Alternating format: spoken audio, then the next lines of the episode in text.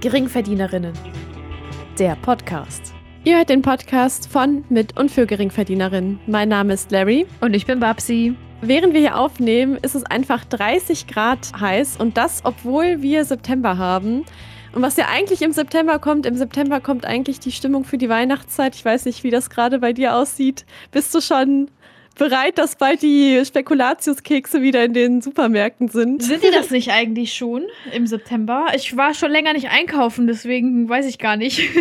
Also als ich letzte Woche einkaufen war, waren sie noch nicht da. Okay. Aber wer weiß. Aber dann wird es auf jeden Fall bald so sein. Also ich meine, ich habe Bock, ich habe richtig Bock auf ähm, Spekulatius-Tiramisu. Oh ja, oh, mit den Himbeeren. Mm.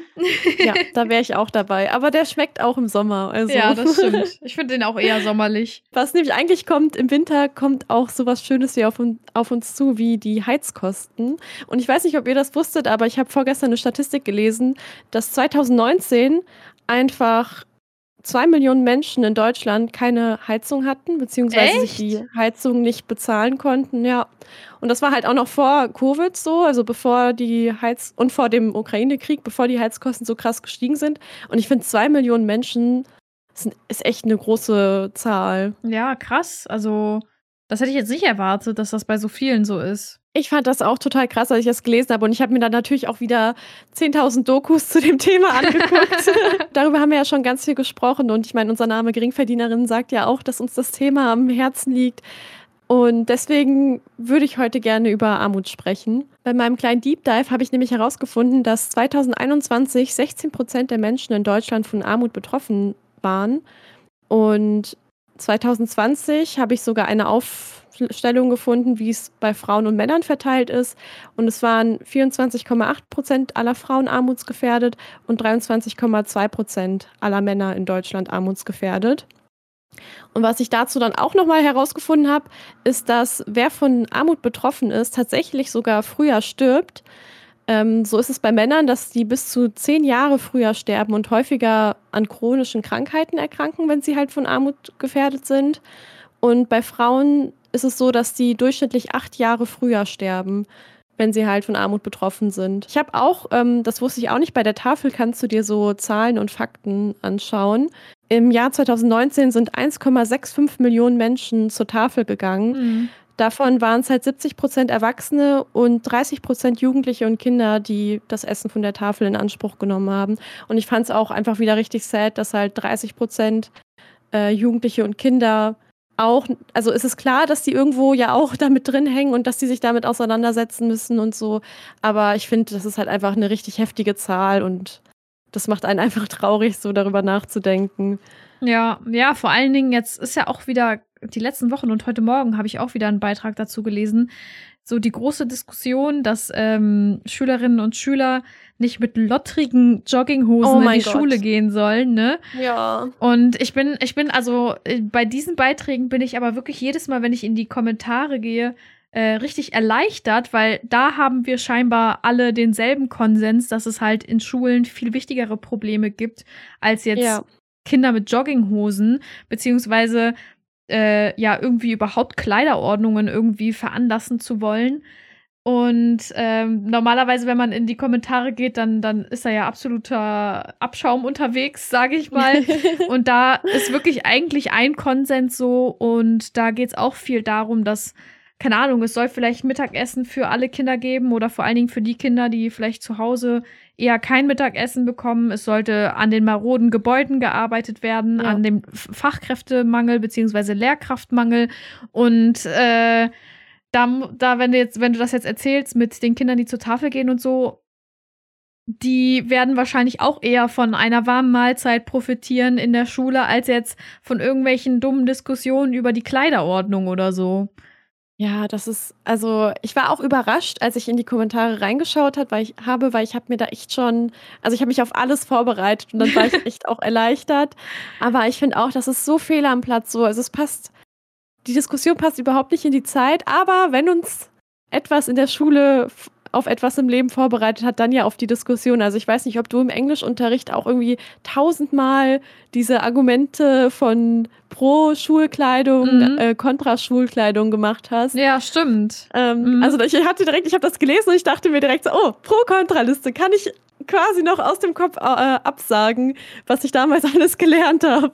Stimmt, ne, jetzt wo du sagst, das hatten wir echt häufig im Unterricht, so vor allen Dingen im Englischunterricht, weil es ja an englischen Schulen ähm, Uniformen gibt und dann hat, war das halt mhm. oft so Gegenstand der Diskussion im Unterricht.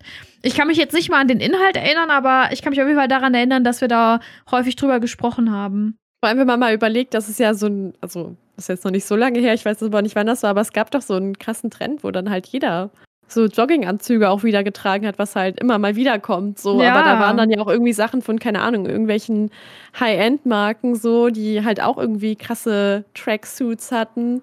Ähm, und was ist so, also ich verstehe auch nicht, was so schlimm daran ist, bequem zur Schule zu gehen. Also ich, ich habe auch Kommentare gelesen und das war dann auch ein Argument in den ganzen Sachen, über die man da gesprochen hat, dass man sich ja, dass es so eine Sache des Respekts ist und dass man sich ja ähm, hier Dress for the Job You Want oder keine Ahnung was. So. Ja, wahrscheinlich und, mit zehn oder so. so Junge, ja eben, so Junge, man ist halt einfach ein Kind und man bewegt sich allein in den Pausen. Also fünfte, sechste Klasse habe ich noch auf dem Schulhof gespielt. Ja, da man rennt doch. Freihaus ja, halt. man rennt doch die ganze Pause und spielt Fangen und was weiß ich. So, was soll ich dann im Anzug rumrennen oder was? Ich finde halt einfach immer schwierig, wenn man anfängt irgendwie hier auf die Idee zu kommen, Kindern zu sagen, oh, das ist zu freizügig, das ist hier zu trendy, keine Ahnung was so. Das gehört halt einfach zum Leben dazu, nur weil das vielleicht vor 50 Jahren nicht so war, heißt es nicht, dass es jetzt immer noch so sein muss. Vor 50, 60 Jahren musste man noch auf eine Tafel schreiben, so eine kleine Tafel da in der Schule. Wir haben jetzt Papier, wir können sogar teilweise auf dem Laptop schreiben, sollen wir ja. immer noch auf die kleinen Tafeln schreiben und da am besten unsere Abi-Klausuren draufschreiben oder wie? Ja, vor 60 Jahren wurdest du im Unterricht auch noch ausgepeitscht, so, also. Schön mal eure Basis so. Das ist halt auch nochmal so eine Sache. Ey. Aber wusstest du, ja. Jetzt, sorry, wieder ein anderes Thema, aber wusstest du, dass Frauen erst seit 65 Jahren oder so, warte, 1958, keine Ahnung, auf jeden Fall seit 1958 dürfen die erst ihr eigenes Vermögen verwalten. Also davor durfte, musste der Ehemann oder hatte der Ehemann die halt die ganze Kontrolle darüber und Frauen hatten keine Kontrolle über das Geld, was sie selber eingebracht haben. Und das darf man halt, ich finde, erst relativ kurz. Ja, das ist heftig eigentlich. Aber das habe ich dann auch herausgefunden, seit 1977 darf man auch erst, also hat der Mann keine Möglichkeit mehr, dir deinen Job zu kündigen. Davor war es so, dass der Ehemann halt deinen eigenen Arbeitsvertrag kündigen konnte, wenn er der Meinung war, dass du deinen ehelichen Pflichten nicht gut genug nachgekommen bist. Alter. Wild, oder? Alter. Ich finde halt alles, was so, also einmal, dass da eine 1900 davor steht, finde ich halt einfach krass, weil das übelst nah an unserer Zeit so dran ist, aber dass das halt auch alles noch so nach dem Zweiten Weltkrieg noch so war, ja. wo sich ja eigentlich so voll viel äh, getan haben sollte. Für mich ist halt so die Zeit nach dem Zweiten Weltkrieg super nah an, an den 2000ern dran, ist sie ja auch. Mhm. Und dass dann halt die ganzen Sachen und ja noch viel, viel mehr, also da können, kann man auch wieder Ewigkeiten drüber sprechen. Aber dass das alles erst so seit kurzem ist, finde ich einfach krass. Ja, vor allen Dingen 1977, ne? Das ist ja auch sehr nah an der Hippie-Zeit und so, wo ja eigentlich so Freiheit gefeiert wurde und jeder mit jedem ja. und lebt euer Leben, macht euer Ding so. Also, ich meine, ist ja dann verständlich, dass es so eine Bewegung gibt, wenn man so eingeschränkt war. Aber ich hätte jetzt halt das Gesetz von 77 jetzt niemals in die Richtung bewegt, halt auch eher so Richtung 1930 oder so. Aber mit solchen Einstellungen und auch wahrscheinlich noch Rudimenten im heutigen Denken finde ich es dann auch, ja, unüberraschend, dass es Sachen gibt wie den Gender Pay Gap oder dass Frauen eher von Altersarmut betroffen sind oder halt auch noch die meiste unbezahlte Arbeit erledigen. Das ist ja natürlich nicht dasselbe wie das und auch vielleicht nicht so extrem. Kommt natürlich auch drauf an, wen du fragst. Aber es, also es wird ja schon so alles irgendwie zusammenhängen. Und da wir jetzt auch schon bei dem Thema Altersarmut sind, laut dem Statistischen Bundesamt sind Frauen ab 65 zu 20 Prozent armutsgefährdet, also jede fünfte Frau. Und Männer ab 65 sind es zu 17,5 Prozent. Und da ist das so, dass ja viele Leute noch arbeiten gehen müssen, auch wenn sie eigentlich schon in Rente sind oder zu alt sind, um mhm. halt eben einfach ihren Lebensunterhalt bestreiten zu können. Und da beziehen Frauen ab 65 Alterseinkünfte von ungefähr 17.800 Euro und bei Männern sind das 25.400 Euro. Also auch hier kann man einen Gender Pay Gap sehen. und Frauen sind ein bisschen mehr von Altersarmut betroffen als Männer. Und das, was ich gerade beschrieben habe, nennt sich dann übrigens auch Gender Pension Gap. Das ist, äh, für mich auf jeden Fall ein neuer Begriff. Ich wusste nicht, dass es das auch gibt, aber ich finde es mal gut, wenn Sachen einen Begriff bekommen, weil dann kann man halt auch echt besser drüber sprechen und vor allem auch mehr Awareness schaffen. Ja, es gibt allgemein, äh, habe ich gelesen, jetzt beim Statistischen Bundesamt mehrere neue Begriffe, sage ich mal. Äh, zum Beispiel den Gender Gap Arbeitsmarkt, dann gibt es noch den Gender Hours Gap, dann den Gender mhm. Pension mhm. Gap, den ich gerade gesagt habe, dann halt noch den Gender Pay Gap, den man ja kennt und auch den Gender Employment Gap. Und dadurch Was? kann man nochmal diese ganzen Ungleichheiten besser darstellen, weil ja auch als dieses Gender Pay Gap, sagen wir mal, neu im Diskurs war, da wurde ja auch ziemlich viel kritisiert und vereinfacht. Und natürlich kann das gar nicht so sein. Und dadurch, dass du jetzt mhm. nochmal dir äh, ja andere Perspektiven aussuchst und dir noch die Sachen nochmal aus anderen Blickwinkeln anschaust und eigentlich überall feststellst, dass das ungleich ist und Frauen halt immer die Benachteiligten sind, es ist meiner Meinung nach schwierig zu verargumentieren, dass es das alles nicht gibt, aber die Spezialistinnen und Spezialisten schaffen das ja trotzdem immer. Ja, wenn man es will, schafft man es. Genau, indem man das vereinfacht und sagt, ja, such dir doch einfach einen Job, wo du besser bezahlt wirst oder äh, selber schuld, wenn man Kinder kriegt oder weiß ich nicht. Oh, aber Fact. ja.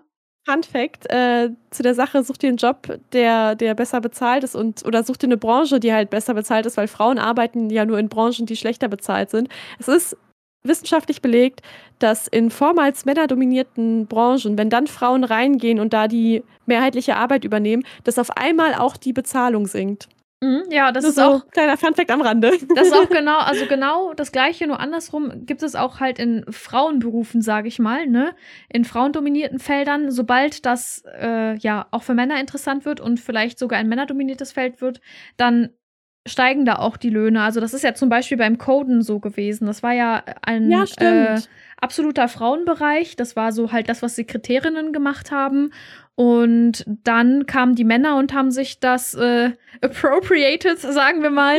und äh, plötzlich ist das halt voll der äh, hochbezahlte Job. Das ist so krass. Also ich hasse dieses, also ich sag jetzt mal Victim Blaming, aber dass halt immer wieder diese Argumente kommen, so die man halt ganz einfach widerlegen kann, so, aber trotzdem wollen es Leute halt einfach nicht verstehen und halt einfach die Fakten nicht sehen. So, ich kann verstehen, dass es scheiße ist, darauf hingewiesen zu werden, dass man privilegiert ist, so, aber Fakten sind Fakten und lass doch bitte nicht über darüber diskutieren so. Ja, vor allen Dingen äh, sagt ja jetzt auch niemand, so außer vielleicht die Leute, die sich angegriffen fühlen, die dann sagen, ihr sagt das, aber in real sagt das niemand, dass irgendwie Männer irgendwie schuld daran sind oder so. Das System ist halt so, wie es ist. So, wir ja. leben da alle drin und im Prinzip können die, wir Hamster, sage ich mal, im System ja nichts dafür, dass es so ist, wie es ist. Wir können halt nur was dafür, wenn es so bleibt. Gibt es da nicht sogar ein Lied von den hm. Ärzten? Es ist nicht Ey, deine stimmt. Schuld. irgendwie sowas. Dass die Welt ist, wie sie ist. Oder irgendwie sowas, keine Ahnung. Äh, genau, auf jeden Fall, ähm, genau, können, können wir alle nichts dafür. So, aber wenn man dann halt versucht, irgendwie, ich weiß nicht, sein Weltbild irgendwie instand zu halten, indem man das alles leugnet, weil man auch vielleicht nicht möchte, dass die Welt so ungerecht ist oder so, dann tust du ja auch niemandem einen Gefallen weil du ja einfach dann dadurch nur die Realität verweigerst und dann natürlich ja. auch äh, es schwierig ist, Dinge zu verbessern. Wenn dann anstatt zu sagen, ey, wie können wir diese ganzen Gaps irgendwie ausgleichen, die ganze Zeit nur ähm, diskutiert wird und ähm, ja, Leute halt die ganze Zeit beweisen müssen, dass es das gibt, dann dauert das so zehn Jahre und dann irgendwann mal sagen die Leute, ach ja, stimmt, gibt's. Und dann wird erst was dagegen getan. So. Ja. Man könnte das ja alles viel mehr beschleunigen, wenn man doch einfach sich die Zahlen ohne irgendwelche emotionalen äh, Zustände anschaut, ohne sich von irgendwelchen Fakten angegriffen zu fühlen, weil Fakten äh, interessieren sich nicht für die Gefühle, die man dann hat, wenn, wenn die da stehen. Wenn man sich das halt einfach unemotional, neutral, objektiv anschaut, dann kann man ja einfach damit arbeiten und versuchen, irgendwas zu verbessern. Effizienz ist das Stichwort, wie immer ja, hier. Wir lieben Effizienz, wir wollen mehr Effizienz. Ist einfach so. Ey, das äh, Leben könnte wirklich viel effizienter sein, wenn man nicht immer alles verleugnen würde. Ich werde auf jeden Fall den Gender Pension Gap, aber natürlich auch die Zahlen zum Gender Pay Gap, zum Gender Employment Gap, zum Gender Hours Gap und auch zum Gender Gap Arbeitsmarkt in den Show Notes verlinken. Dann könnt ihr euch da reinlesen. Also es sind unterschiedliche Prozentwerte, mal niedrigere, mal höhere. Aber wie gesagt, alle besagen, dass Frauen ungleich ähm, ja, verteilt sind, was das angeht, beziehungsweise ungleich bezahlt werden angestellt werden. Dann gibt es natürlich noch so die Faktoren, wo auch dann darüber gesprochen wird, dass Frauen eher in Teilzeit arbeiten, weil die dann mhm. äh, Sachen übernehmen wie die Care-Arbeit zu Hause, die Hausarbeit und so weiter. Also natürlich nicht alle Frauen, aber eher Frauen als Männer. Und dadurch sind natürlich die ganzen Sachen auch beeinflusst, aber das ist ja auch ein strukturelles Problem, dass halt vielleicht manche Männer aus so ja Denkmustern nicht rauskommen, die dem klassischen Rollenbild entsprechen und deswegen gar nicht vielleicht erst auf die Idee kommen, dass man auch mal die Wäsche machen kann oder sich auch mal um die Kinder kümmern kann. Jetzt wirklich ja, ganz. manche Frauen halt auch nicht, ne? Genau, dass sie ja. dann auch nicht sagen, hey, ich will nicht alles machen, sondern denken, dass sie auch alles machen müssen. Genau, ja. Also das ist jetzt auch ganz vereinfacht gesagt. Aber das ist ja halt eben dieses Ding, ne? Das ist halt ein strukturelles Problem, das ist halt das System. Und wie gesagt, da können wir an sich alle nichts für, weder die Männer noch die Frauen. So, das hat sich über die letzten Jahrhunderte aufgebaut. Und da ist es halt wichtig, dann einfach so der Realität ins Auge zu blicken und was dagegen zu tun, weil keiner möchte hoffentlich, dass irgendeine mhm. Gruppe von Menschen benachteiligt ist. Davon sollte man ausgehen, ja. Ja. Aber ich, ich weiß ja nicht. ja, ich meine, es gibt auch Leute, die irgendwie das Gefühl haben, dass wenn es anderen Leuten besser geht, dass es ihnen dann dadurch schlechter geht. Das ist mir ja. auch bewusst und deswegen ist keiner wahrscheinlich auch sehr verallgemeinert gesagt. Aber dann sage ich mal, ich hoffe die meisten oder ich hoffe viele. Übrigens, da fällt mir jetzt auch was ein, da muss ich jetzt leider auch wieder was aus meinem Leben erzählen. Aber. Oh nein! ein Tobias, mit dem ich mal befreundet war, der irgendwas Richtung Wirtschaft oder sowas studiert hat. Äh, mit dem hatte ich auch mal ein Gespräch. Da ging es jetzt zwar nicht um so Männer-Frauen-Sachen, aber da ging es halt darum, dass wir Menschen im Westen die Menschen in anderen Teilen der Welt ausbeuten. Also egal ob jetzt in, in afrikanischen Ländern, in, in asiatischen Ländern. Ich weiß gar nicht mehr, worum es ging. Ging es vielleicht um Sweatshops oder sowas? Keine Ahnung, ne? Aber man kann sich, also ich hoffe, ihr habt dann direkt jetzt ein paar Diskurse in eurem Kopf, um die es geht, wenn ich darüber spreche, dass der Westen andere Länder ausbeutet. Wenn nicht, dann bitte einmal weiterbilden.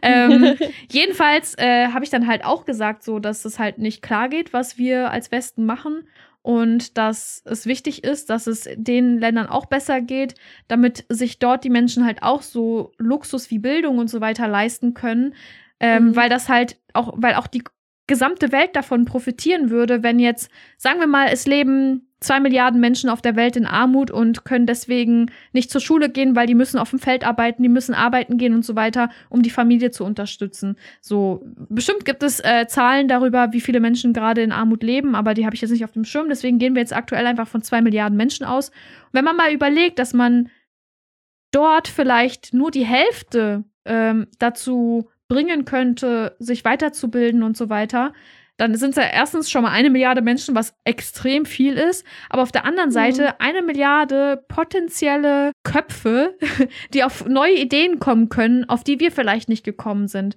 Das ja.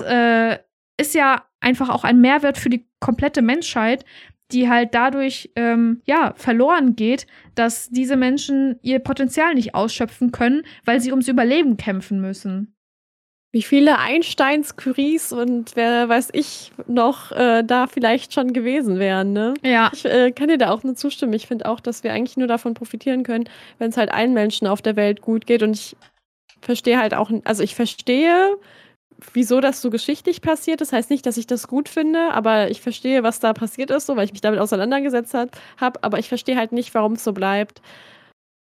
Außer halt einfach, weil man sorry, jetzt ein Arschloch ist, das halt einfach mehr Geld haben will und sich nicht, äh, nicht so, keine Ahnung, beteiligen will an der, an der Welt. Aber da gibt es halt auch noch Sachen hier innerhalb von Deutschland, die auch ähm, diskutiert werden, wie zum Beispiel eine Umverteilung. Ich glaube, da ist zum Beispiel der Hashtag TaxMeNow. Da setzen sich dann halt Millionärskinder dafür ein, ähm, beziehungsweise wohlverdienende Leute, dass sie halt mehr besteuert werden und mehr ähm, ja, für unser Gemeinwohl tun, also dass der Staat schon von denen mehr fordert, weil die ja mehr haben, weil das mhm. ja auch ein großes Thema ist, so was Erbschaftssteuer angeht und so oder generell so Steuern, umso mehr du verdienst, desto, ja, klar, man bezahlt auch viele Steuern, ich weiß, das ist ein ganz großes Thema, aber bei vielen Sachen bezahlst du halt auch weniger Steuern oder auch allein, wenn du die finanzielle Bildung hast, sage ich jetzt mal, ja. dann ähm, hast, weißt du ja auch, worauf du achten musst, was jetzt vielleicht wir oder beziehungsweise Leute, die halt mit Geld nicht so eine Beziehung haben, nicht wissen können oder ja. noch einfach nicht in die Wiege gelegt bekommen haben. Und ähm, ja, also ich finde das gut, dass sich Leute ihren Privilegien bewusst werden. Ich weiß auch, dass das für die auch nicht leicht ist und das ist generell auch ein schwieriges Thema, darüber zu reden, weil wenn natürlich privilegierte Leute irgendwie dann so kommen mit ihrem Ja, hier und ich will ja auch was abgeben, dann kann man sich auch denken, so ja, dann mach doch einfach. Aber ich finde es gut, dass die auch strukturell was verändern wollen und halt nicht einfach jetzt ihr ganzes Vermögen spenden. Kann man natürlich auch machen, wäre wahrscheinlich auch nicht schlecht so, aber halt wirklich so, dass es nachhaltig was ja. ändert. Ja, aber das finde ich ist auf jeden Fall äh, ein guter Aspekt, den du so genannt hast, so Sachen wie auch finanzielle Bildung und so weiter, weil ja auch häufig in, in armen Familien, also klar, äh, ist Geld, spielt Geld eine Rolle, weil sonst wärst du ja nicht arm. Aber solche Sachen wie, äh, dass du mit 18 einen Bausparvertrag geschenkt bekommst oder, äh, weiß ich nicht, mit deinem Vater oder Opa äh, immer die Aktien kaufen darfst und ja. so, wie ich das halt auch aus so wohlhabenden Familien mitbekommen habe oder irgendwie, weiß ich nicht, dann so kriegst du so Spielgeld, paar tausend Euro und darfst dir dann davon ein paar Aktien kaufen und dann äh, wird dir gezeigt, wie, wie die Aktien fallen oder steigen und wenn du dann damit ähm, Plus machst, dann kriegst du das irgendwie ausgezahlt oder so.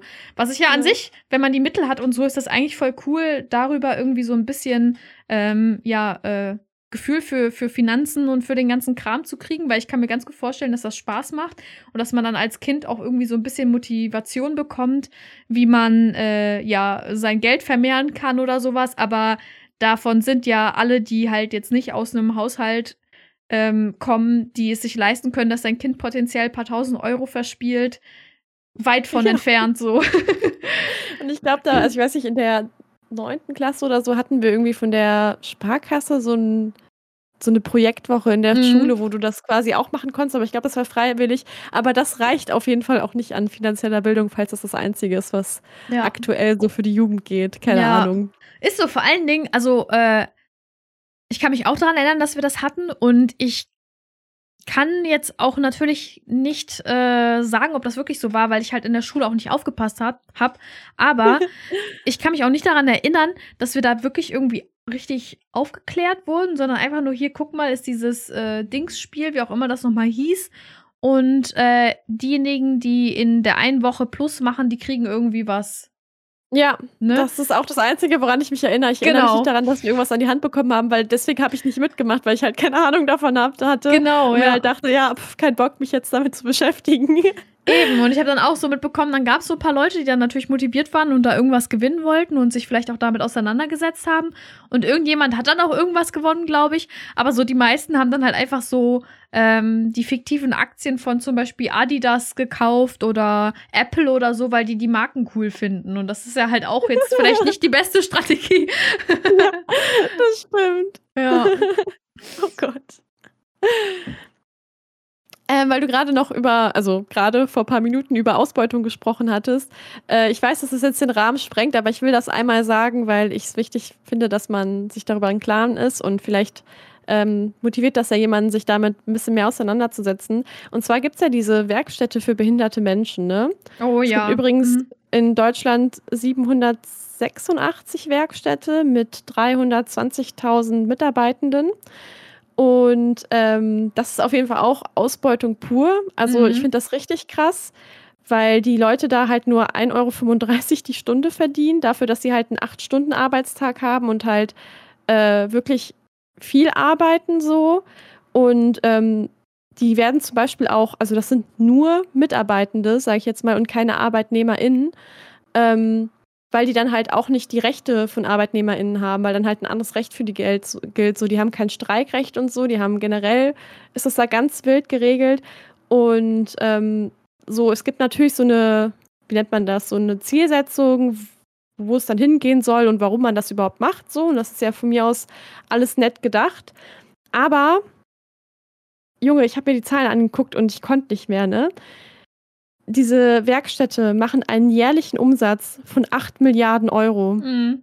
8 fucking Milliarden Euro. Und ja, den Leuten werden, also die Leute, die da arbeiten, die kriegen auch staatliche Hilfen, aber die fließen einfach zu 50 Prozent wieder an den Staat zurück durch Steuern, keine Ahnung, Sozialabgaben, was weiß ich, was da alles drin ist. Ähm, und am Ende macht der Staat einfach 400 Millionen Euro plus. Und die Leute so verdienen 1,35 Euro die Stunde. Wie viel? Und das ist ein voller Wir Wirtschaftssektor. Das ist ein wichtiger Teil von Deutschland, dass es das gibt, weil darauf auch unsere Wirtschaft aufbaut, dass es das gibt. Ja. Hm, wie viele hast du gesagt, arbeiten da nochmal? Dann rechne ich mal ganz kurz aus. Ähm, äh, 320.000 Mitarbeitende hatte ich äh, herausgefunden. 320.000. Das sind 69,2 aufgerundet Millionen Euro jährlich, die nur an Gehalt ausgezahlt werden. Also, wenn du 1,35 Euro oh, die Stunde Gott. verdienst, oder warte mal, habe ich das überhaupt mal 12 gerechnet? Warte mal, wir machen jetzt mal 1,35 Euro mal 40 die Woche, mal 4, äh, ja, wahrscheinlich mal 4 Wochen. Das Jahr hat 54 Wochen, ne? 54 oder 52? Google! Wie viele Wochen hat das Jahr? 52,14. Okay, also nochmal 1 Euro 35 mal 40 mal 52. Das heißt, eine Person verdient im Jahr nur 2800 Euro? Ist das jetzt habe ich das richtig ausgerechnet? Ey, also ich tippe das, ich bin mir sicher, ich bin mir sicher, ich tippe die Sachen richtig ein, aber ich kann das gerade nicht glauben. Also ja. 1,35 Euro die Stunde mal 40, also eine Woche Arbeit, sind 54 Euro, die die die Woche verdienen, ja? Lass dir das mal auf der ja. Zunge verdienen. Äh, zergehen. zergehen, was auch immer. So, das mal 52, weil ich hoffe, dass die auch Urlaubstage, Urlaubsgeld und so weiter kriegen. Also normalerweise sollte ja jede Woche bezahlt sein, sind 2800 Euro im Jahr. So, also ich habe mich nicht ja. vertippt. Und das rechnen wir jetzt mal 300, wie viel? 20.000. 320.000 Arbeitnehmerinnen und Arbeitnehmer, beziehungsweise Mitarbeiterinnen und Mitarbeiter. Mhm. Das sind ja keine Arbeitnehmerinnen und Arbeitnehmer. Okay, dann sind wir schon bei einer anderen Zahl. Ich habe eben irgendwas falsch gerechnet. Dann sind das 898,5 Millionen Euro. Aber das ist ja nicht mal eine Milliarde. Und du hast ja gesagt, die machen einen Umsatz von 8 Milliarden Euro. Ja. Und davon, davon geht nicht mal ein Achtel in, in das Gehalt der Mitarbeitenden. Ja. Das ist, Alter, das ist unnormal. Es ist richtig ekelhaft. Und vor allen Dingen, was ich auch in dem Kontext gelesen habe, ist ja auch, dass die ja noch nicht mal irgendwie daran arbeiten, ähm, die Menschen zu fördern, dass sie dann halt mhm. in, in äh, in Anführungsstrichen normalen Berufen arbeiten können, die halt eben nicht da abgeschoben werden, sondern die Menschen quasi da in, dem, in diesem Zirkel gefangen sind und nicht richtig rauskommen äh, aus diesen Werkstätten und nicht mal richtig dann in, im, im klassischen Arbeitsmarkt Fuß fassen können. So, also das ist richtig, also das ist, wie du gesagt hast, richtige Ausbeutung und irgendwie hat auch niemand Bock, sich damit zu beschäftigen oder da was zu ändern, weil es ja auch ganz schön lukrativ, wie wir gerade gesehen haben. Ja, da habe ich auch eine Zahl zu gefunden, weil, wie gesagt, so die haben ja eigentlich die Zielsetzung, dass man ähm, die Leute halt fördern soll. Und das nennt man übrigens erster Arbeitsmarkt. Also man sagt nicht normaler Job, sondern da wird immer das Wort erster Arbeitsmarkt mhm. benutzt, mhm. dass die Leute halt dann eine Chance haben, auf den ersten Arbeitsmarkt zu kommen.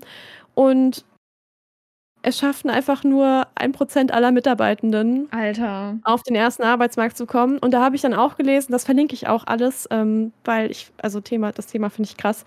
Aber da habe ich dann halt auch gelesen, dass es ja auch, also da hat jemand, der da arbeitet, halt auch gesagt, so, ja, es ist ja logisch, weil die wollen ja nicht ihre besten Mitarbeitenden verlieren. So, ja. dann werden die natürlich da gehalten. Und viele trauen sich das halt auch nicht, weil dann halt die ganze Zeit gesagt wird, so, das schaffst du eh nicht auf dem ersten Arbeitsmarkt, das äh, ja. äh, überfordert dich nur, keine Ahnung, du bist dafür zu krank, was weiß ich. Äh, oder es wird halt allein schon, dass die halt tendenziell gar nicht die Chance haben, auf den ersten Bildungsweg zu kommen, sondern halt direkt da in die Schiene eingeordnet werden, so, dann werden denen ja auch voll viele Möglichkeiten genommen. Und ähm, ja, das ist einfach krass. Das ist halt auch krass. Also die, die Leute, denen diese Unternehmen gehören, Alter, so schämt euch. Und äh, ich ganz oft, ne, wenn wir unterwegs sind, ne, und in der Stadt oder in anderen Städten ja. und so, da fall, fällt mir ja häufig auf, so wie äh, nicht barrierefrei. Was ist denn das ja. Gegenteil von barrierefrei? Ähm. wie barrikadiert. äh, also, halt äh, die, die zum Beispiel Bahnstationen, Bushaltestellen sind und so weiter und äh, was für Umwege man theoretisch machen müsste, wenn man äh, eingeschränkt ist in seinem Gehvermögen und so. Mit Rollstuhl kommst du sowieso fast nirgends irgendwie aufs ja. Gleis oder so. Und da frage ich mich, wenn ich das sehe, ne? Weil ich habe da auch mal so einen so einen Beitrag gesehen von Extra 3, da ging, da haben die irgendwie da ging es um so Bushaltestellen, ne, dass sie die auch barrierefreier machen wollten für Menschen mhm. mit, mit äh, äh, Sehbeeinträchtigung. Und äh, dann haben die quasi an die Bushaltestellen in Blindenschrift ähm, irgendwie äh, nur hingeschrieben, dass man bitte bei der und der Nummer anrufen soll, wenn man blind ist oder so. Also, oh mein Gott, nein. Also ich, wenn ich diesen Beitrag finde, dann werde ich ihn auch auf jeden Fall verlinken. Das war auch absolut, oh. absolut lächerlich. Und genau, worauf ich hinaus wollte, ist, da frage ich mich, ist das dann nicht auch extra, dass man den Menschen das Leben erschwert im äh, öffentlichen Raum? Und mhm. weil dann über, überleg mal, die 3200 Menschen, die es schaffen, ähm, in den ersten Arbeitsmarkt reinzukommen, so. Und sagen wir, äh, keine Ahnung, reicht ja nur, wenn, wenn 10%, 30% oder so davon ähm, äh, auch mit dem Rollstuhl unterwegs sind oder mit der Krücke oder was auch immer, ne? Wie sollen die dann überhaupt an ihren Arbeitsplatz kommen? So. Ja. Ne? Aber es ist halt echt ein großes Problem. So Teilhabe wird halt gar nicht geschaffen und ich glaube, das ist halt auch so ein gesellschaftliches Ding, weil, oder zumindest habe ich das jetzt auch so von den AktivistInnen, die sich da in der Community ähm, stark machen. Das ist halt nicht gewollt, weil niemand will damit konfrontiert werden, weil es ist ja leichter, dein Leben zu leben, wenn du das ausblenden kannst. So. Aber es ist so wichtig, dass wir halt Teilhabe haben, dass die Leute einfach am normalen Leben teilhaben können, dass, weil das, also für, für die sozialen Sachen, für die beruflichen Sachen, für, für einen selbst so, aber auch für unsere Gesellschaft, weil wir ja auch davon profitieren, wenn es unterschiedliche Perspektiven gibt, wenn man einfach mit Leuten in Kontakt kommt. So, das ist einfach schrecklich so. Und ich finde halt auch, das ist so also unsere Städte sind so konstruiert, dass das einfach Absicht sein muss. Ja, eben. So, das kann halt nicht anders sein. Und ich finde es einfach unmenschlich, wie mit Menschen mit Behinderung umgegangen wird. Und da du ja jetzt gerade noch mal die Ausbeutung aufgegriffen hast, ich weiß nämlich nicht, ob ich gerade eben meine Story überhaupt so beendet habe, als ich das äh, erzählt habe mit, mit, den, mit der Ausbeutung halt, dass dann der Tobias, mit dem ich gesprochen habe, der Meinung war, dass das halt nicht so ist, beziehungsweise wir das brauchen, dass es anderen Menschen schlechter geht, damit quasi unsere Wirtschaft überhaupt einen Status hat, sage ich mal. Deswegen kam ich gerade ja. auch erst auf dieses Thema, weil das ja das Thema davor war. Und jetzt wollte ich noch eben, jetzt wollte ich eben noch die Klammer beenden und meine Geschichte zu Ende erzählen. Äh, und da bin ich halt auch aus allen Wolken gefallen, dass man halt einfach so so denkt. Und ich hoffe, er hat das nicht in seinem Wirtschaftsstudium gelernt, sondern. Boah, ich hoffe es, auch. Ich hoffe, es ist einfach seine, seine persönliche Einstellung, weil wenn das so ist, dann haben wir noch mal ganz andere Probleme. Da weiß ich dann aber auch direkt, von wem du redest. Das ist so wild. ich finde das auch krass, dass man, also bei vielen Sachen denke ich mir halt immer so, dass man sich nicht schämt, das zu sagen. So. Ja. Auch eine wilde Meinung. Ich weiß nicht, ähm, ob du das schon weißt, aber also ich weiß, dass du weißt, dass es so etwas wie die Pink Tags gibt. Also, mhm. dass halt Produkte für, die für Frauen ansprechend gemacht werden oder halt überwiegend von Frauen gekauft werden, dass sie halt einfach teurer sind, so als vergleichbare, vergleichbare Produkte für Männer. Mhm. Ähm, aber da habe ich jetzt einfach herausgefunden, wie das halt verargumentiert wird. Und das finde ich halt genauso delusional, wie jetzt sowas zu sagen. Und zwar wird ernsthaft gesagt, dass es halt die, dass der Preis gerechtfertigt ist, weil ähm, A, Frauen wohl einen höheren Anspruch an Design haben und deswegen ist das sehr teurer, aber weil Frauen auch nicht so viel von dem Produkt brauchen und deswegen braucht man ja Sondergrößen. Ähm, und das kostet dann ja wieder in der Produktion mehr. Und Hä? ich weiß ja nicht, ob, also den, den Kontakt, den ich jetzt zu Leuten, die sich als Männer identifizieren, hat, hatten, haben, hatte, so. Ähm, ich war diejenige, die die meisten Produkte gebraucht hat, so gerade so Körperpflege und keine Ahnung was, so allein fucking Bodylotion. Ähm, so, ich weiß ja nicht, ob die wirklich weniger vom Produkt brauchen. Ja, ich meine, wenn man jetzt äh, endlich mal den Männern beibringen würde und die klassisch eingestellten Männer nicht irgendwie sich in ihrer Männlichkeit angegriffen fühlen würden, ähm, bei dem Gedanken, sich einzucremen oder irgendwie solche Sachen und man beibringen würde, so, ey, deine Haut braucht das auch und so, bitte mach das mal ja. regelmäßig. Ey, was man alles so herausfindet, wenn man wieder in irgendein Loch fällt, so. ja, ja, aber ich meine, es wird ja auch wieder Leute geben, die, äh, die, die dem Mythos Pink Tags gar nicht glauben und sagen, ja, stimmt ja, habe ich auch so. genug drüber gelesen. Ja, aber das ist ja, das ist ja nicht nur so bei, weiß ich nicht, bei Bodylotion zum Beispiel, die dann irgendwie rosa ist. Das ist ja auch häufig so bei irgendwie Kinderspielsachen, Kinder-T-Shirts mhm. und so. Gerade Kinderkörper, bevor die in die Pubertät äh, kommen, die sind ja genau gleich, so außer ja. außer natürlich äh, der untere Teil des Körpers, aber sonst ist alles ja genau gleich so. Die sind gleich stark, die rennen gleich schnell, die sind gleich groß. Es gibt so ein mhm. ähm, Channel auf Instagram, der heißt Seitenverkehrt. Da werden häufig so ähm, zum Beispiel Magazine von ähm, irgendwelchen Discountern oder Fashion Stores oder sowas verglichen, wo man dann wirklich eins zu eins sehen kann. Es ist genau das Gleiche. Es hat nur eine andere Farbe, beziehungsweise ist anders vermarktet. Und deswegen kostet ja. das zwei Euro mehr. So. Badezusätze übrigens auch, habe ich jetzt letztens erst wieder gesehen. Pinker Badezusatz für für Mädchen, weil es glitzert pink und nicht blau, äh, war auch deutlich teurer als der blaue. Ich denke mal, vieles einfach auch so ähm, gesellschaftlich antrainiert, ne? Also, dass man ähm, als Frau einfach schon von Kindesbeinen anhört, so ja, du musst dich mit den Sachen beschäftigen, musst voll auf dein Aussehen achten, du musst das und das benutzen. Und da arbeitet ja eine ganze Industrie mit. So, wir, deswegen funktioniert das ja auch alles nur so, wie es funktioniert. So, deswegen haben wir ja auch die ganzen, ich weiß nicht, die ganzen Magazine früher, die dann immer Trends ges gesetzt haben und dann mussten alle dahinterher und so. Alles, also vieles davon baut ja einfach darauf auf, dass man Frauen einfach die ganze Zeit sagt, so ja, du musst dich mit den Sachen auseinandersetzen, weil sonst äh, hast du irgendwie da ein Manko oder wirst dann ausgeschlossen, was weiß ich, oder bist nicht mehr begehrenswert.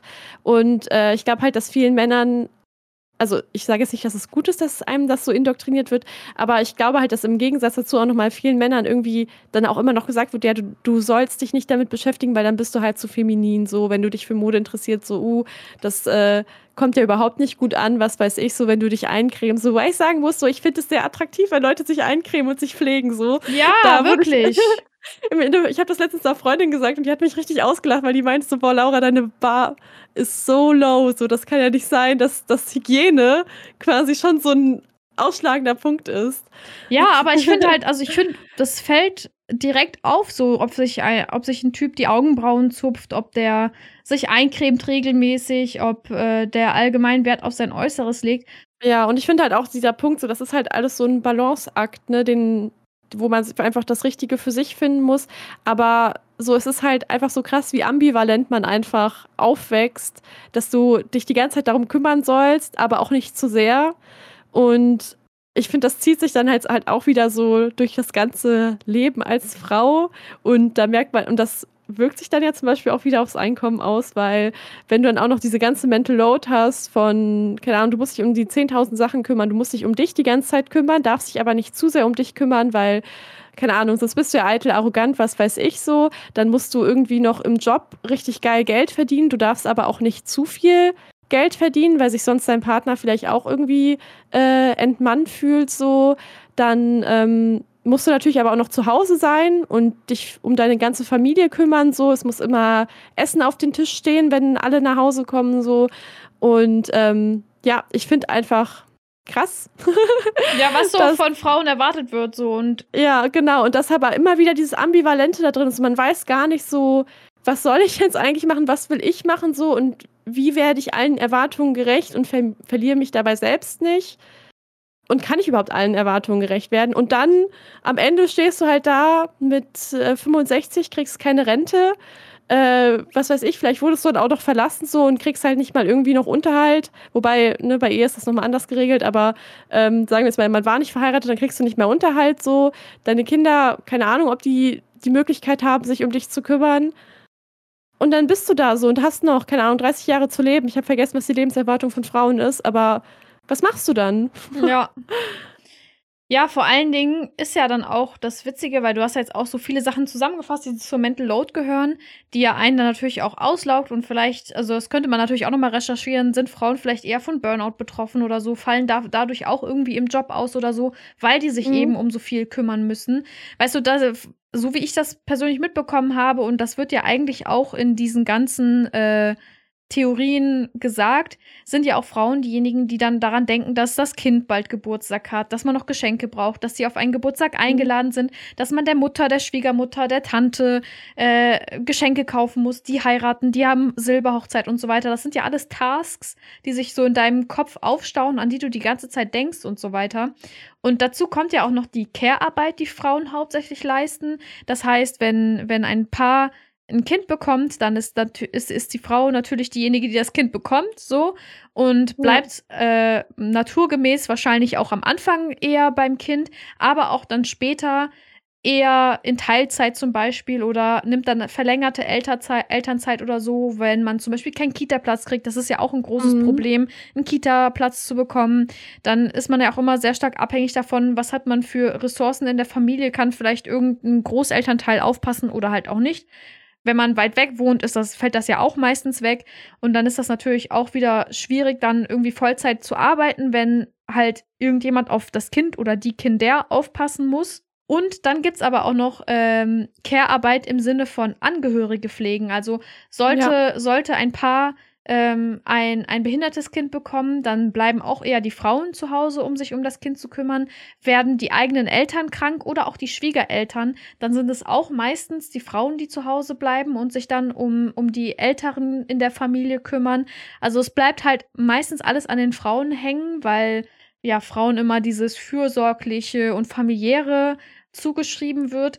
Und da sind wir auch schon wieder bei der Sache so, dass sowohl die Frauen als auch die Männer eher nicht auf die Idee kommen, dass das auch anders laufen kann, dass es vielleicht mhm. sinnvoll wäre, das aufzuteilen, dass vielleicht beide in Teilzeit gehen, dass, äh, keine Ahnung, dass man das halt einfach fair aufteilt. Ja, ich kann verstehen, dass dadurch, dass wir ja den Gender Pay Gap haben, Männer meistens mehr verdienen und es dann sinnvoller ist, dass dann derjenige mit dem höheren Gehalt eher arbeiten geht. Aber wenn man einfach auf die Gerechtigkeit guckt und auch anerkennt, dass sowas wie Care-Arbeit wirklich harte Arbeit ist, dann würde ich auch auf die 500 Euro brutto im Monat scheißen, so die man dann vielleicht mehr hat, weil ähm, dann derjenige mit dem höheren Gehalt arbeiten geht und das dann eher gerecht aufteilen. Aber das ist dann natürlich eine Sache, die müssen Paare unter sich regeln. Ja. Aber da ist, da sind wir auch schon wieder beim Strukturellen, dass ähm, dann dadurch, dass halt bestimmte Entscheidungen, sage ich mal, standardmäßig einfach so getroffen werden, ohne groß über nachzudenken, kommt es halt eben dann dazu, dass das alles eher an Frauen hängen bleibt. Das nehme ich auch so wahr. Also ich habe jetzt zwar in meiner Bubble auch immer öfter mitbekommen, dass äh, auch Väter sich dann Elternzeit nehmen oder so, teilweise sogar auch dann zu Hause bleiben. Aber das ist immer noch eher ein Einzelfall so und ne, meine Bubble ist halt nicht die Welt und die Welt, wenn ich mich mit der beschäftige, sieht auf jeden Fall anders aus. Ja. Ähm, ich habe jetzt auch vor kurzem den Begriff Global Care Kette ähm, kennengelernt. Ich weiß nicht, ob der dir was sagt. Nee. Ähm, und zwar beschreibt das halt den Vorgang, dass halt Frauen in andere Länder migrieren um halt die Care-Arbeit für andere zu übernehmen, die sich das leisten können, jemanden anzustellen, der dann halt sich um die Kinder kümmert, den Haushalt kümmert, was auch immer. Aber dadurch, dass die dann ja ihre Familien verlassen, hinterlassen die halt eine sogenannte Fürsorgelücke, die dann auch wieder von Leuten aus noch ärmeren Ländern, die dann halt in das Heimatland von der Person migrieren, aufgefüllt werden muss. Und wenn man sich jetzt auch nochmal die Zahlen anguckt, dann waren 2022 in rund 3,6 Millionen deutschen Haushalten Haushaltshilfen angestellt, um halt diese Care-Arbeit zu übernehmen, aber halt ohne offiziell angemeldet zu sein, was dann ja auch bedeutet, dass sie halt keinen Anspruch auf Rente haben oder generell mhm. auf Sozialleistungen keine Sicherheit haben, falls mal irgendwie was schief geht. Generell, so bei Schwarzarbeit, falls es jetzt so darunter fällt, ist ja sowieso die Sache, dass du halt einfach keine Ansprüche hast, egal was passiert. Und ähm, das führt dann natürlich auch nochmal dazu, dass man halt am Ende nur davon leben kann, was man sich irgendwie bar sparen konnte, was man aber ja natürlich auch nach Hause geschickt hat oder in seine eigene Familie jetzt investiert hat, wenn man halt hier lebt. Und ähm, das endet dann ja auch einfach nur darin, dass es dir halt im Alter noch schlechter geht. Vor allem so Care-Arbeit, wie du gesagt hast, ist ja auch nochmal so richtig harte Arbeit, die dich ja auch einfach körperlich fordert. So, ne? Das ja. heißt, du wirst körperlich ja auch ähm, leiden. So, ich meine, überleg mal einfach so, ich habe ja sieben Jahre sauber gemacht so und wie das allein mich schon so körperlich gefordert hat, dass ich hier mit meinen jungen 20 Jahren schon nachhaltig äh, Sachen hatte, die jetzt erst so langsam mit der Zeit weggehen, seit ich das halt ein bisschen länger nicht mehr mache, ähm, ist halt schon krass. Und wenn du es halt einfach dein ganzes Leben lang gemacht hast, dann multipliziert sich das ja auch einfach nur noch mal. Ja, und vor allen Dingen, ne, wenn du dann daran denkst, so, dass du zum Beispiel im Pflegeheim arbeitest, die ganze Zeit erwachsene Menschen hebst, dass du äh, im, im Krankenhaus arbeitest und da ja auch äh, erwachsene Menschen hast, aber natürlich auch jüngere Menschen. Also das ist ja dann auch wirklich auch körperlich hart anstrengend. Ja. Und was ich noch sagen wollte zu dem, was du jetzt anfänglich gesagt hast, mit, dass sich immer mehr Väter Elternzeit nehmen, das nehme ich so auch wahr. Und ich glaube, das ist auch so, würde ich sagen, ein bisschen äh, auch ein allgemeiner Move, also nicht nur in unseren Bubbles. Was ich persönlich sehr, sehr schön finde, also mhm. ähm, von denjenigen, die irgendwie nicht noch so alte, so alte, so ein altes Verständnis haben von wegen, ich muss äh, den ganzen Tag arbeiten und komme erst um 10 nach Hause und äh, krieg gar nichts von meinen Kindern mit. Hauptsache, ich habe irgendwie den krassesten Job oder sowas. Ähm, wenn man jetzt nicht so eingestellt ist und so, dann möchten die meisten natürlich auch Zeit mit ihren Kindern verbringen, auch die Väter. Und es gab ja auch äh, ja lange Zeit für Väter gar nicht mal so krasse Möglichkeiten überhaupt, äh, sich die Zeit ja. zu nehmen im Job. Das wird ja auch erst immer mehr etabliert und so weiter und dass, die, dass das auch mal mehr als zwei Wochen sein können oder so. Also das befindet sich auch im Wandel und auch im Arbeitsmarkt. Also da tut sich auf jeden Fall was.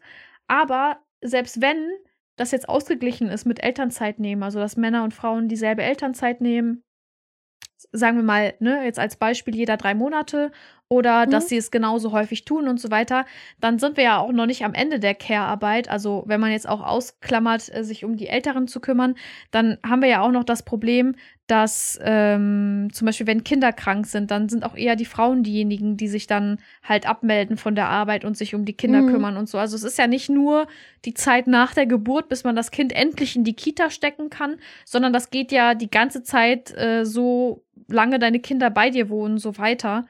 Und ja. ähm, ich wünsche halt einfach jeder Frau, dass sie versteht, dass das nicht die alleinige Aufgabe ist, dass sich in äh, einer Beziehung immer zwei Menschen dazu entscheiden, ein Kind zu bekommen und beide dieselbe Verantwortung tragen und dass man das als Frau nicht alleine machen muss und soll und jetzt auch äh, ja auch nicht kritisiert werden darf, sage ich jetzt einfach mal, wenn man mal etwas zum Beispiel nicht schafft oder Hilfe braucht mhm. oder so, weil man kann das nicht alleine leisten. So früher haben die Menschen in Mehrgenerationenhaushalten gelebt. Früher haben die Menschen in, in Dörfern gelebt, in, in Tribes, wie sagt man das, in Stämmen oder so, wo ja. wo ja, wo ja sowieso alles gemeinsam getan wurde.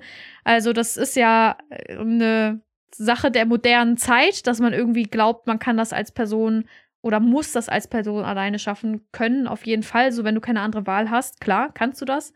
Ähm, und ich wünsche natürlich auch äh, allen Männern, dass die den Mehrwert sehen, den die haben, wenn die sich auch um ihre Kinder kümmern und dass mhm. sich die Paare halt eben da einigen können, dass es für beide gerecht ist, dass halt an die Zukunft von beiden gedacht wird und dass vielleicht jetzt unbedingt die paar hundert Euro mehr im Job nicht wichtiger sind als die Zeit, die man mit seinen Kindern hat, mit seiner Familie und so, weil wer sagt, dass die Ehe in fünf Jahren noch besteht, dann will man doch hoffentlich zumindest die Zeit, die man gemeinsam hat, äh, schön miteinander verbringen, sage ich mal. Ja, und selbst wenn die Ehe dann noch besteht, so die ersten Jahre und so mit Kindern, ich glaube, die sind einfach sehr prägsam, sehr schön, sehr ähm, erfahrungsreich so und generell auch einfach so die Beziehung zu seinen PartnerInnen, so zu seinen Kindern, zu allen, so das bereichert ja einfach dein Leben. Ja, also und, kann ich mich deinem Wunsch auch anschließen. Ja, und äh, man muss da natürlich sich auch in die Kinder hineinversetzen, weil die werden sich später nicht daran erinnern, äh, weiß ich nicht, wie viel der Papa verdient hat, äh, sondern wie viel Zeit der Papa mit einem verbracht hat und so. Und äh, man mag es kaum glauben, aber auch Söhne können Daddy-Issues haben. Und ich ja. habe in meinem Leben so viele Menschen mit Daddy-Issues kennengelernt. Entweder weil die Väter halt emotional nicht erreichbar waren, weil die den ganzen Tag weg waren und gearbeitet haben, weil die die Familie verlassen haben oder so. Und das ist halt nicht schön so. Und das bringt halt Probleme später für die Kinder. Und man sollte schon so die Verantwortung tragen und versuchen halt, das sage ich ja immer, den Kindern so wenig Schaden wie möglich hinzuzufügen. Ja. So. Und ich glaube, das ist auch der einzige Anspruch, den man an sich haben kann. So, ja. Weil Fehler machen macht man sowieso, aber man kann versuchen, so wenig wie möglich zu machen und wenigstens den Kindern was mitzugeben. So. Ja, genau. Und da wir jetzt schon bei der, bei der Sache sind, bei meinem Wunsch, ähm, die, die ganzen Sachen ja äh, fair aufzuteilen und das gemeinsam zu machen. Ähm, du hast mir mal davon erzählt, deswegen ergänze mich sehr, sehr gerne. Und das, seitdem du mir das erzählt hast, empfehle ich das auch jeder Person, die ich treffe, so, ähm, dass man jetzt, wenn man in einer Partnerschaft lebt und zusammenzieht, und dabei ist es egal, ob es eine heterosexuelle Partnerschaft ist, ob es vielleicht auch äh, ja einfach eine Wohngemeinschaft ist oder mhm. äh, man mit seinen Geschwistern zusammenzieht oder so. Also egal jetzt in welcher Konstellation, auf jeden Fall in dem Fall, wo man einen gemeinsamen Haushalt führt, dass man ähm, die Kosten, die man dann hat, nicht 50-50 aufteilen soll, ähm, vor allen Dingen, wenn jetzt die Gehälter signifikant unterschiedlich sind. Also, wenn wir jetzt eine Beispielrechnung haben, ne? Wir beide würden zusammenziehen und du würdest 3000 ja. Euro netto im Monat haben und ich würde 1000 Euro äh, netto im Monat haben. Und wir mieten uns gemeinsam eine Wohnung, die 1600 Euro kostet, ne? Weil mit 4000 mhm. Euro, denke ich mal, äh, kann man sich das auch schon mal leisten, wenn, wenn man Wert darauf legt. Und ähm, dann müsste, wenn man das 50-50 aufteilt, müsste ich 800 Euro zahlen und du 800 Euro zahlen. Ja, also, logisch. Ja, ich meine, die, muss, ja die muss ich das nicht erklären, so du hast es mir ja damals erzählt, aber jetzt äh, denke ich natürlich an unsere Hörerinnen und Hörer. Ähm, das heißt, ich hätte dann von meinen 1000 Euro nur noch 200 Euro im Monat übrig, während du 2200 Euro im Monat übrig mhm. hast. Und da ist es dann halt sehr, sehr wichtig, dass man sich die finanzielle Situation anguckt von beiden Personen. Wenn man, wenn jetzt, wenn wir jetzt beide 2000 Euro hätten, dann kann man natürlich das 50-50 aufteilen. Oder wenn es 2100 und 1980 sind oder so. Das ist ja relativ ausgeglichen. Aber wenn man möchte, kann man da natürlich auch auf den Prozent genau ausrechnen.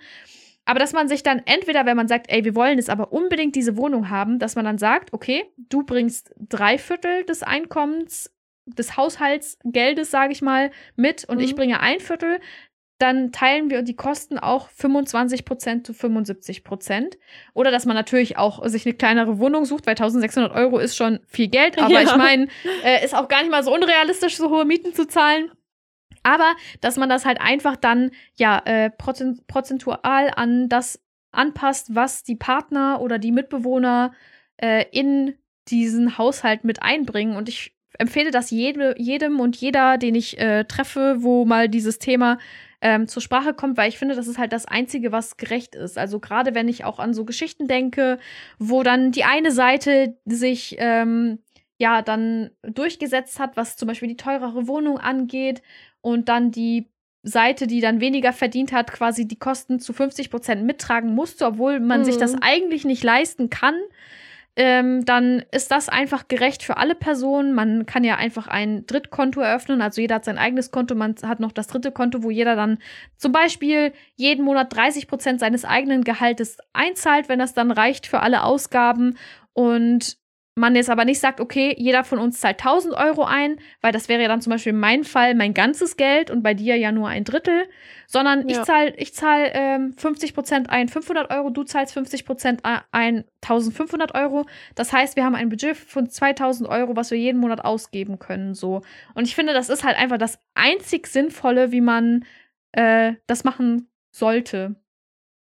Finde ich aber auch, vor allem, weil ich hatte jetzt auch vor kurzem erst wieder ein Gespräch mit einer Bekannten, ähm, die das halt auch mit 50-50 geregelt hatte. Und dann kamen aber immer wieder Vorwürfe von der, dem Partner, dass sie sich dann ja jetzt nicht leisten kann, irgendwie, keine Ahnung, in einen krassen Urlaub zu fahren oder so oder schick essen zu gehen oder so, weil halt einfach keine Ahnung, 90 Prozent ihres Gehalts für Miete draufgegangen sind, für eine Wohnung, die halt für ihn von Vorteil war und auf die er auch bestanden hat. Ähm, und ich finde halt auch so, also natürlich könnte man sagen, hä, das ist doch voll ungerecht, weil dann bezahle ich ja viel mehr, aber da finde ich halt, muss man ehrlich sagen, so ja, aber wenn dich das stört, dann wohn doch einfach alleine. Also wenn es jetzt daran scheitert, dass du das unfair findest, dass, dass das quasi die einzige Lösung ist, wie man gleichgestellt zusammenwohnen kann. Und man kann ja immer noch Absprachen treffen, wie, guck mal, ich bezahle jetzt halt die 500 Euro so, aber dafür übernehme ich dann, dass ich einkaufen gehe oder so, dass ich halt diese Sachen erledige sozusagen, weil vielleicht musst du dann ja auch mehr bei der Arbeit sein, was weiß ich so. Das kann man ja alles äh, individuell abklären. Wenn dann quasi schon sagst, so, ach nee, dann, also das wäre für mich, also wir machen 50-50 oder gar nichts, dann würde ich halt auch sagen, so ja, dann lieber gar nicht, weil dann ist dir scheinbar mein Wohl nicht wichtig genug, beziehungsweise dann geht es hier um eine Prinzipsache und nicht um eine Gleichstellung in der Beziehung, in welcher Form jetzt auch immer. Ja, ja, definitiv. Also ich würde mir dann auch Gedanken machen, ob ich mit der Person überhaupt zusammenziehen will. Äh, ich meine, ich denke mal bei so äh, Wohngemeinschaften mit Freundinnen, Freunden oder Geschwistern oder so, kann man vielleicht auch eher sagen, ja gut, dann ziehen wir halt nicht zusammen, so wenn man dann nicht auf einen gemeinsamen Nenner kommt. Und ich kann mir vorstellen, dass es halt gerade in Partnerschaften dann irgendwie schwierig ist, weil wenn man nicht zusammenzieht, dann äh, kann ich mir auch vorstellen, dass dann so Gedanken aufkommen, wie macht diese Beziehung dann überhaupt noch Sinn? So, wenn ja. wir nicht einen Schritt weitergehen zum Beispiel. Und dann muss ich aber auch ganz ehrlich sagen, dann ja, dann ist das vielleicht nicht sinnvoll, mit der Person einen Schritt weiterzuziehen, weil wie du ja schon gesagt hast, der Person so, also entweder hat die Person überhaupt kein logisches Denkvermögen so oder mhm. der Person ist es schlichtweg einfach egal. So Hauptsache, die kriegt das Beste raus und für mich oder sagen wir jetzt mal in unserem Beispiel, was wir gerade eben hatten, für dich ja. ist es natürlich geil, wenn du statt 1500 Euro auch 1000 Euro einzahlst oder 500 Euro, wenn wir ja. das 50-50 machen würden, weil du ja dann noch mehr Geld für dich hast. Aber wenn man halt unterschiedliche Verhältnisse hat, so dann ist es halt einfach nicht realistisch, das so zu machen. Oder man muss sich halt an den untersten, an dem untersten Lebensstandard äh, orientieren und sagen, gut, dann mhm. holen wir uns halt eine Wohnung für 600 Euro im Monat, die keine Ahnung wo ist.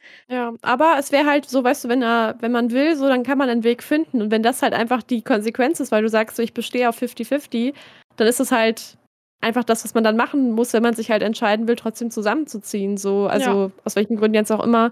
Ähm, und ja, das ist halt einfach immer die Sache so, ne, wenn, wenn einem ist immer die Frage so, woran liegt dir das jetzt so? Worum geht es dir gerade? Geht es dir halt wirklich mal Miteinander? Geht es dir um deine Prinzipien? Geht es dir einfach nur darum, deinen Willen durchzusetzen?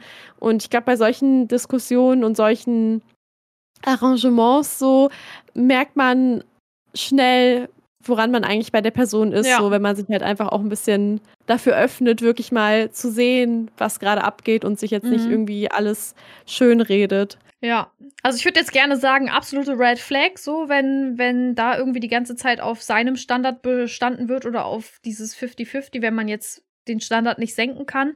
Aber ich rufe auch sehr schnell Red Flag, aber ich sage trotzdem, es ist eine absolute Red Flag, weil es wird nicht besser werden in der Beziehung dann. also ja, ich glaube, es ist immer eine Red Flag, wenn man halt einfach nicht gewillt ist, auf Augenhöhe zu sein. Ja, genau. Das muss ja dir persönlich ja irgendwas geben, dass du der anderen Person finanziell in dem Fall dann überlegen bist, weil du ja dann dadurch, dass du genauso viel zahlst wie die andere Person, mehr übrig hast als derjenige, der mehr verdient, so. Ja, wenn man sich halt auch so dann über die ganzen Sachen Gedanken macht, so dann kommt man, finde ich, auch ziemlich schnell dazu, dass man sich halt ähm, auch überlegt, so ja, wie will ich meine Finanzen überhaupt handeln, so was kann ich machen, was ist in meinem Budget drin. Ich glaube, das sind immer wichtige Fragen, die man sich stellen muss. Und da gibt es ja auch tausende von Coachings äh, da draußen und Bücher und keine Ahnung was.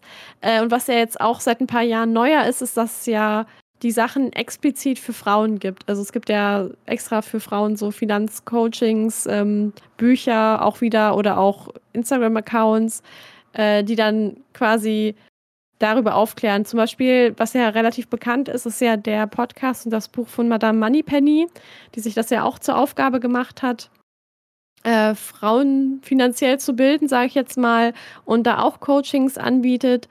Ähm, und ich habe mich mal so ein bisschen mit den Sachen beschäftigt, wie da meistens vorgegangen wird. Und was dann tatsächlich immer so der erste Punkt ist, ist dann, dass sich mit den Glaubenssätzen und mit dem Mindset, was du über Geld hast, auseinandergesetzt wird. So, also, was wir jetzt eben so gesagt haben, ne, was vielleicht, was ist mir wichtig, was ist mein Lebensstandard, so, aber auch so, was denke ich über Geld mhm. und was habe ich überhaupt für eine Beziehung zu Geld, wie bin ich aufgewachsen, mit welchen Glaubenssätzen, die meine Eltern vielleicht auch hatten.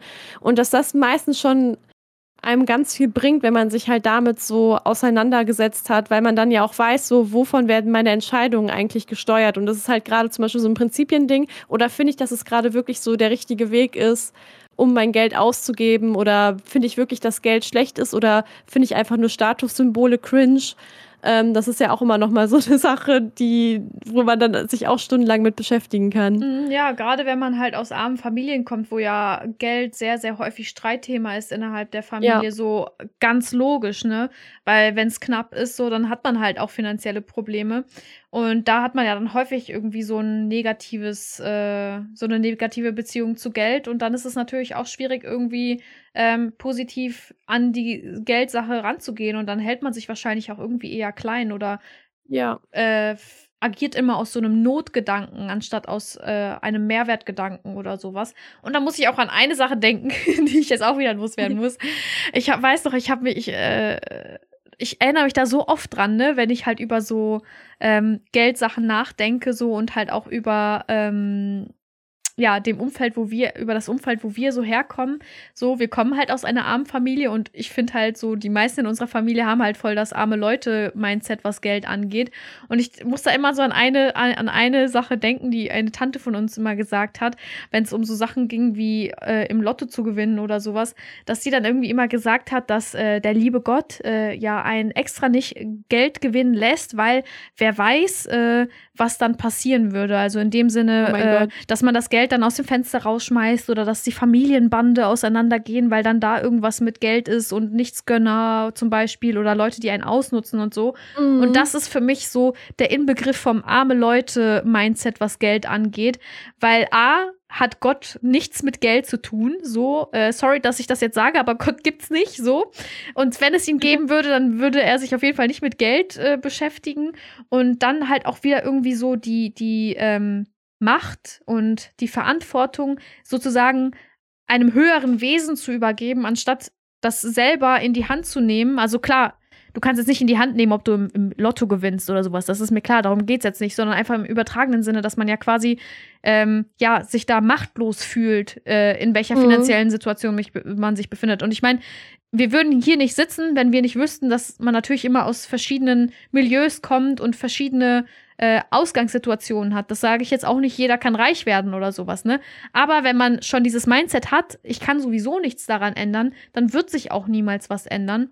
Und dann auch so dieses äh, Mindset von wegen, ja, wer Geld hat, ist schlecht. Wer Geld hat, erfährt nur Schlechtes, weil andere Menschen neid, neidisch sind oder einen ausnutzen wollen und so weiter. Das ist halt meiner Meinung nach, wie gesagt, auch einfach so ein absolutes äh, arme Leute-Mindset, was Geld angeht. Ähm, und wenn man mal ein bisschen so, ich kann hier zum Beispiel den YouTube-Kanal und auch Podcast Finanzfluss äh, empfehlen, wenn man da so ein bisschen zuhört. Die scheinen ja alle auf jeden Fall auch mit Geld aufgewachsen zu sein und es werden auch verschiedene Leute interviewt. Und die haben so ein ganz, eine ganz andere Beziehung zu Geld. Also die ja. reden ganz anders über Geld als jetzt zum Beispiel das, was ich gerade besprochen habe. Und äh, man muss halt einfach versuchen, irgendwie mal an, in andere Perspektiven einzutauchen und mal versuchen, das aus einer anderen Perspektive zu erleben, um vielleicht so ein bisschen reflektieren zu können, welche Einstellung habe ich denn eigentlich? Ja, das finde ich auch. Vor allem halt, weil du es gerade gesagt hast, so ich denke mir halt auch so, ja, nur weil man Geld hat, ist man halt man halt nicht automatisch ein schlechter Mensch. So auch arme Menschen können schlechte Menschen sein, reiche Menschen können gute Menschen sein, arme Menschen können gute Menschen sein. Und da merkt man halt echt, wie du gesagt hast, so einfach, dass es halt wieder so ein Mindset-Ding ist. Und es ist ja auch klar, dass du dich dann auch nicht mit Geld beschäftigen willst, nicht über Geld reden willst und so, wenn du damit so viel negative Sachen verbindest, wahrscheinlich auch wieder generationsübergreifend, mhm. kam das wieder zu dir so. Ähm, aber ja, ich finde auch so, man, also ich finde es super bereichernd, sich mal mit anderen Perspektiven dahingehend auseinanderzusetzen. Ich habe jetzt auch vor kurzem das Buch Wie viel von, ich hoffe, der Name wird richtig ausgesprochen, Mareise, Maries Kaiser gelesen. So, da beschäftigt sie sich auch so ein bisschen mit, mit Geld in, in unserer Gesellschaft und so. Das fand ich auch richtig gut.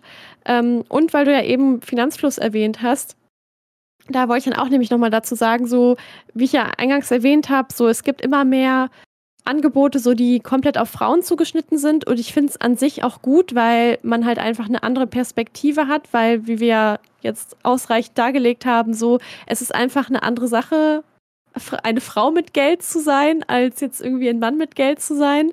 Ähm, und das werden ja auch einfach ganz andere Sachen irgendwie, die das dann irgendwie dein Mindset vielleicht auch beeinflusst, beeinflussen und so. Aber ihr braucht nicht irgendwie für ein spezielles Frauencoaching oder so zu bezahlen. Das ist ja auch immer richtig viel Geld, was dann da reinfließt und so, weil die Leute wollen ja auch von irgendwas leben. Und da werden auch manchmal sozusagen Pink Taxes drauf gezahlt. Also häufig, wenn ich so irgendwie Coachings sehe, egal ob jetzt Finanzcoachings oder auch äh, äh, es gibt auch so eine Seite, da geht es um Programmieren für Frauen und so. Oh ja, das ist auch extra, extra so gebrandet.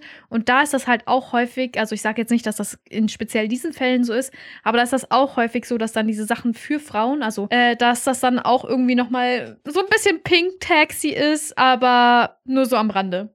Ja, aber wirklich zu 100 Prozent habe ich jetzt auch so wahrgenommen. Ähm, naja, und auf jeden Fall, so weißt du, also so der Markt funktioniert für alle gleich. Egal, ob ihr jetzt Mann oder Frau seid, so Aktien juckt es auch nicht, wer die jetzt kauft vom Geschlecht her. Und deswegen sind die Infos an sich ja auch für alle gleich, was ihr dann am Ende umsetzen wollt. So, es geht halt einfach ähm, darum, dass ihr vielleicht auch so einen Zugang für euch findet. Und ich fand zum Beispiel mit dem Buch von Madame Moneypenny, ich habe jetzt vergessen, ich glaube, was Frauen über ich weiß nicht mehr genau, wie das hieß, Egal, aber es wird auf jeden Fall auch verlinkt. Ja. Genau. Ähm, ich fand das gut so als Einstieg, um mich aus der Perspektive angesprochen zu fühlen und mich auch mit dem Thema auseinanderzusetzen. Aber am Ende sind die Informationen halt alle die gleichen und ihr findet viele auch kostenlos, ihr findet viele auch in bezahlbaren Büchern äh, oder was weiß ich, auch auf Instagram und keine Ahnung was. Ähm, da gibt es auf jeden Fall viel. Und das heißt, ihr braucht nicht unbedingt etwas jetzt speziell für Frauen, um euch die Erlaubnis zu geben, euch damit zu beschäftigen. Ihr könnt es einfach nur als Einstieg nutzen. So. Also deswegen, ne, ich, weil ich will, ich finde es nämlich schwierig, dass man dann auch irgendwie alles so abhypt und sagt, so ja, hier alles für, für Frauen irgendwie extra machen und so und dann halt, wie du sagst, nochmal so eine Pink-Text da drauf machen, ähm, um dann halt noch mehr Geld daraus zu ziehen. So, wenn ihr euch damit beschäftigen wollt, ihr braucht kein großes äh, Vermögen oder so, die Informationen sind da. Und ähm, ja, es ist halt einfach wieder Zeit und so, aber ich glaube, im Endeffekt lohnt sich das halt einfach, sich damit zu beschäftigen. Und ich glaube, es ist auch nie zu spät dafür, sich damit zu beschäftigen, so, weil allein um halt sein Mindset in der Hinsicht äh, aufzuarbeiten, so dass da kann man eh nie zu früh oder zu spät mit anfangen und das wird einem in den Jahren, die man noch hat, wie viele das jetzt auch immer sind, immer weiterbringen. Auf Instagram kann ich da auf jeden Fall auch noch den Finanzbuchblog ähm, Book of Finance empfehlen. Die Celine, die das macht, die liest halt verschiedene Bücher über Finanzen und reviewt die dann, fasst die zusammen, ähm, teilt so ihre Gedanken dazu. Der wurde auch äh, schon ausgezeichnet und so. Also das scheint auf jeden Fall sehr ähm, ja, einen sehr großen Mehrwert zu haben. Und wenn euch vor allen Dingen Bücher interessieren oder so, dann könnte euch das auch interessieren, da mal eine Auswahl vorgestellt zu bekommen, welche Bücher man sich da durchlesen kann, was das angeht. Und eine Sache, die ich auch noch sagen möchte, ist, weil du ja gerade so ein bisschen erwähnt hast, ähm, das Thema über Geld reden. So ein Problem ist ja auch, dass gerade in Deutschland so Gehälter und so äh, immer mhm. geheim sind und so. Ich würde auf jeden Fall empfehlen, ähm, selber irgendwie so ein bisschen zu versuchen, das Tabu zu brechen, sich zum Beispiel mit Kollegen auszutauschen. Natürlich gibt es auch Kollegen und Kolleginnen, die da keine Lust haben, irgendwie ähm, ihr Ge Gehalt zu disclosen oder sowas. Ähm, aber zumindest ähm, ja so viele Vergleichsmöglichkeiten wie möglich zu schaffen, dass man sich halt auch in seinem eigenen Job nicht ausbeuten lässt, wenn das jetzt natürlich auch ein bisschen ähm, extrem formuliert ist. Aber man muss ja jetzt sich auch nicht mit weniger abspeisen, wenn man eigentlich mehr kriegen könnte. Ja, gerade jetzt auch nochmal unter dem Aspekt, dass man ja zum Beispiel jetzt wenn ich darüber nachdenke, so, wir sind ja erst Akademikerinnen und so, und wenn wir auf den Arbeitsmarkt kommen, ähm, ich weiß gar nicht, was ich verlangen kann. So. Ja. Ich, ich denke mal, das geht anderen auch so, aber ich glaube, umso weniger man über Geld spricht, und ich will jetzt nicht sagen, dass wir damit aufgewachsen sind, viel über Geld zu sprechen, desto weniger weiß man halt auch einfach, was man wert ist und was überhaupt der Spielraum ist. Also ich weiß gar nicht, was so ein gutes Jahresgehalt ist, ja. womit man irgendwie, womit ich zufrieden wäre. Und deswegen es ist super gut, sich da mit den mit KollegInnen und so zu besprechen, aber natürlich auch in der Familie, in, mit Freunden oder auch online so sich darüber auszutauschen, was denn eigentlich ist so und halt auch kein Geheimnis darum zu machen, weil nur so kann man halt voneinander lernen und wird dann, denke ich mal, auch langfristig davon profitieren. Eben, weil die Feinde und Feindinnen sind nicht deine Kolleginnen und Kollegen, sondern in dem Sinne dann die Arbeitgeberinnen und Arbeitgeber, die davon profitieren, wenn man halt nicht über seine Gehälter spricht und dann äh, Leute unterbezahlen können, sage ich mal. Also deswegen finde ich halt ja. dann so ein bisschen diese Feindkultur ein bisschen schwierig. Ähm, und das, davon muss man sich loslösen, finde ich, und den Arbeitgeber zum Feind erklären. natürlich jetzt äh, im übertragenen Sinne, ähm, weil natürlich sollte man nicht irgendwo arbeiten, wo der Arbeitgeber oder die Arbeitgeberin einem feindlich eingestellt ist. Ich hoffe, das ist allen klar so. ich glaube, die Message kam rüber. Ich ja. hoffe es zumindest. ich habe das bei mir auf jeden Fall auch so, dass ich gar nicht genau weiß, so welche Gehälter sind angemessen, welche nicht.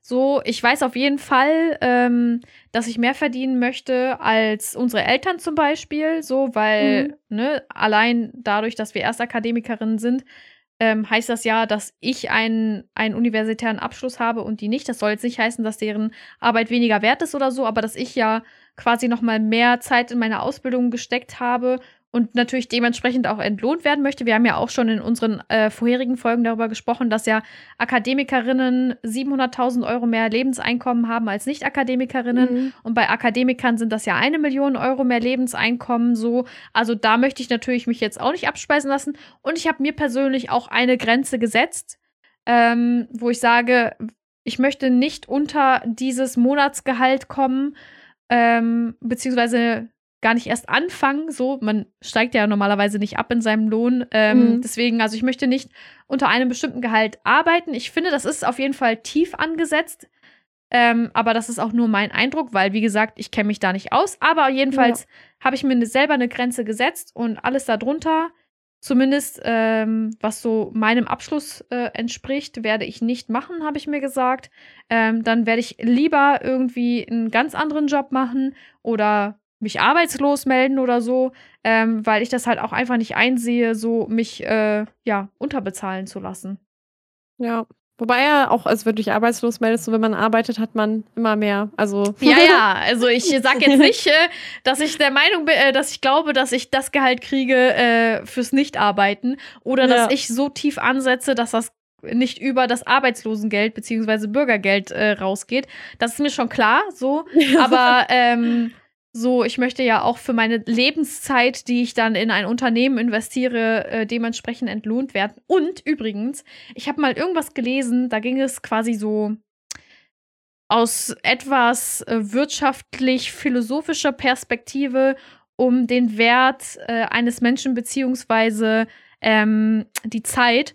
Und da hat man so, äh, ja, Pi mal Daumen gesagt, dass jede Stunde deines Tages als ungelernte Kraft, sage ich mal, 50 Euro mhm. wert ist. So.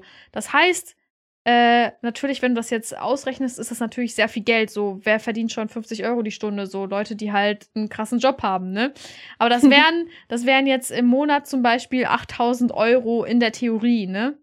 Mhm. Das ist ja in der Theorie klar gewesen und uns allen auch klar, dass das äh, für die meisten kein realistisches Monats Monatsgehalt ist, aber dass äh, man, wenn man, also ich persönlich, ich denke da so häufig dran, äh, wenn ich daran denke, so treffe ich mich jetzt mit der Person, die eigentlich meine Energie zieht oder mache ich jetzt diesen Job, der mich total kaputt macht, wenn meine Zeit eigentlich 50 Euro die Stunde wert wäre. Ja. Äh, das hilft, finde ich, voll krass bei der Entscheidung, ähm, ob ich jetzt etwas mache oder nicht, wenn es mir persönlich eigentlich gar nicht mal so viel bringt. Das wollte ich dann auch jetzt so nochmal erwähnen. Also jetzt wirklich ja. sehr kurz angerissen bestimmt wird das wieder irgendjemand falsch verstehen oder so. Und äh, man kann doch nicht 50 Euro die äh, Stunde nach dem Abitur verdienen oder so. Darum geht's nicht. Aber, ne, wie gesagt, das ist eher so eine philosophische, so ein philosophischer Ansatz. Ich finde es richtig smart und ich glaube, ich werde mir das auch abgucken. Genauso wie auch, dass ich mich jetzt mal damit beschäftige, was denn so mein Minimum an Monatsgehalt wäre. Allein damit ich halt, ähm, ja, vielleicht mal darauf klarkomme, so einen, einen Blick dafür zu bekommen, wie viel ich eigentlich brauche, sage ich jetzt ja. mal, um halt irgendwie so zu leben, wie ich mir das wünsche. Ja, genau, auf jeden Fall. Das ist auch eine sehr gute Empfehlung für, für jeden. Geringverdienerinnen. Eine Produktion von Babsi und Larry. Musik Lippy and the Overtimers. Gib uns fünf Sterne für das richtige Mindset. Bis zum nächsten Mal.